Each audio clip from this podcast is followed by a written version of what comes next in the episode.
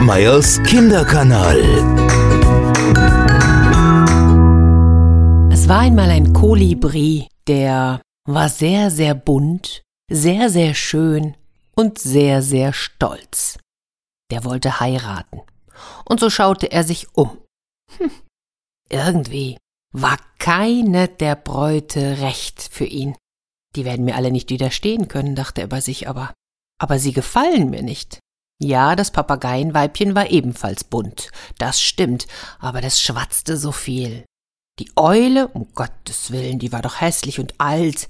Nein. Und die Tochter vom Töpfervogel, mh, hm, die war schmutzig. Nein, die wollte er auch nicht.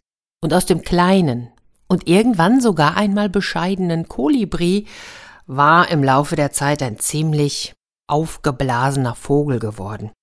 Naja, und bald hatte er eingesehen, dass er unter den Vögeln wohl keine rechte Braut für sich finden würde, und so hielt er im Dorf Ausschau.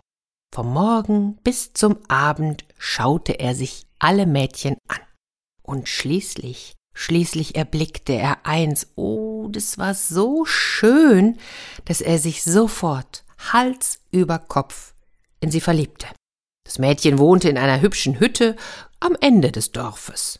Das Mädchen hatte Haare, die hingen ihr weit über den Rücken hinab. Pechschwarz waren sie und wunderschöne bunte Blumen waren hineingeflochten. Und wenn das Mädchen lachte, dann stand für den Kolibri die Welt für einen Moment still. Ja, ihm stockte fast der Atem. Am liebsten wäre er sofort zu dem Mädchen gegangen und hätte gesagt, heirate mich. Aber, ach, am Ende übersieht sie mich vielleicht und sieht auch gar nicht mein buntes Gefieder lacht mich aus, weil ich so klein bin. Ja, ich muss mir etwas einfallen lassen. Und so überlegte er und überlegte. Und tatsächlich, da fiel ihm etwas ein. Er ging zur Nachtigall und bat sie, sie möge ihm doch eine Flöte leihen. Und so übte er heimlich. Er blies auf dieser Flöte.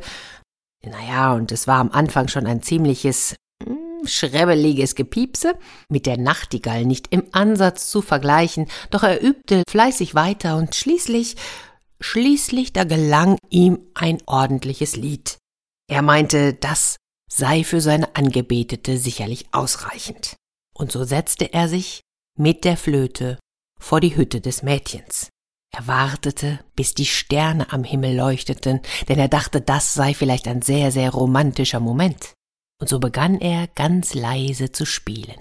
Und er spielte und er spielte und spielte. Und das muss ich euch sagen, er spielte wirklich sehr gefühlvoll. Das Mädchen horchte schließlich und, und dachte so, so etwas Schönes habe ich ja noch nie gehört. Und auch in der zweiten Nacht war diese Musik wieder da. Und in der dritten Nacht erklang das Flötenspiel erneut. Da war das Mädchen sicher. Der Unbekannte spielt nur für mich. Wer bist du und warum spielst du auf der Flöte? fragte es schließlich in die Nacht hinein. Da hörte es eine Stimme. Ich will dich fürs Leben heimführen. Komm doch schon morgen zu mir.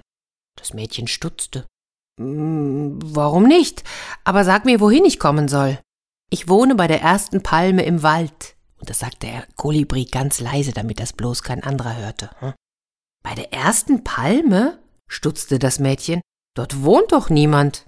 Nun, aber wenn du es sagst, dann will ich dort sein, sobald die Sonne am Himmel steht. Der Kolibri, der wartete nicht länger. So schnell er konnte, eilte er in sein Nest und putzte es bis zum Morgengrauen. Dann holte er noch Blätter von diesen duftenden Blüten, Halme von trockenem Gras, rupfte sich selbst einige seiner wirklich bunten Federn aus. Ach, und das legte er alles fein säuberlich ins Nest, denn das Mädchen sollte sich bei ihm wohlfühlen.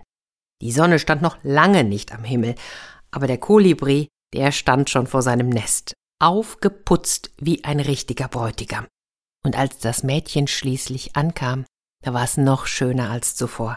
Bei der Palme, da wurden die Schritte langsamer, das Mädchen schaute sich suchend um und wurde schließlich unruhig.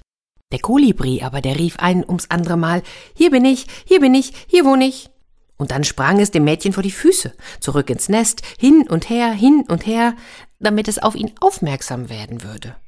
Und als das Mädchen den Kolibri endlich wahrnahm, da lächelte es traurig und sagte, Ach, weißt du, wenn du nicht so ein kleines Häuschen hättest, dann würde ich bei dir bleiben. Mein Liebster hat mich nämlich vergessen. Und dann kehrte das Mädchen ihm den Rücken zu, und so wie es aus dem Dorf herausgekommen war, ging es wieder dorthin zurück. Aber unter uns, es trauerte dem geheimnisvollen nächtlichen Musikanten nicht lange hinterher, denn es heiratete ein Jahr darauf einen anderen tapferen Jüngling. Der Kolibri, der hat das Mädchen jedoch nie vergessen. Er lockt noch heute ganz leise mit seiner Flöte. Und vielleicht findet er ja doch irgendwann ein Mädchen, das ihn nimmt, obwohl er so klein ist. Ob es ihm gelingt? Was glaubst du? Malst du mir ein Kolibri-Bild? Ich würde mich freuen. Okay, bis nächste Woche. Tschüss. Kampmeyers Kinderkanal.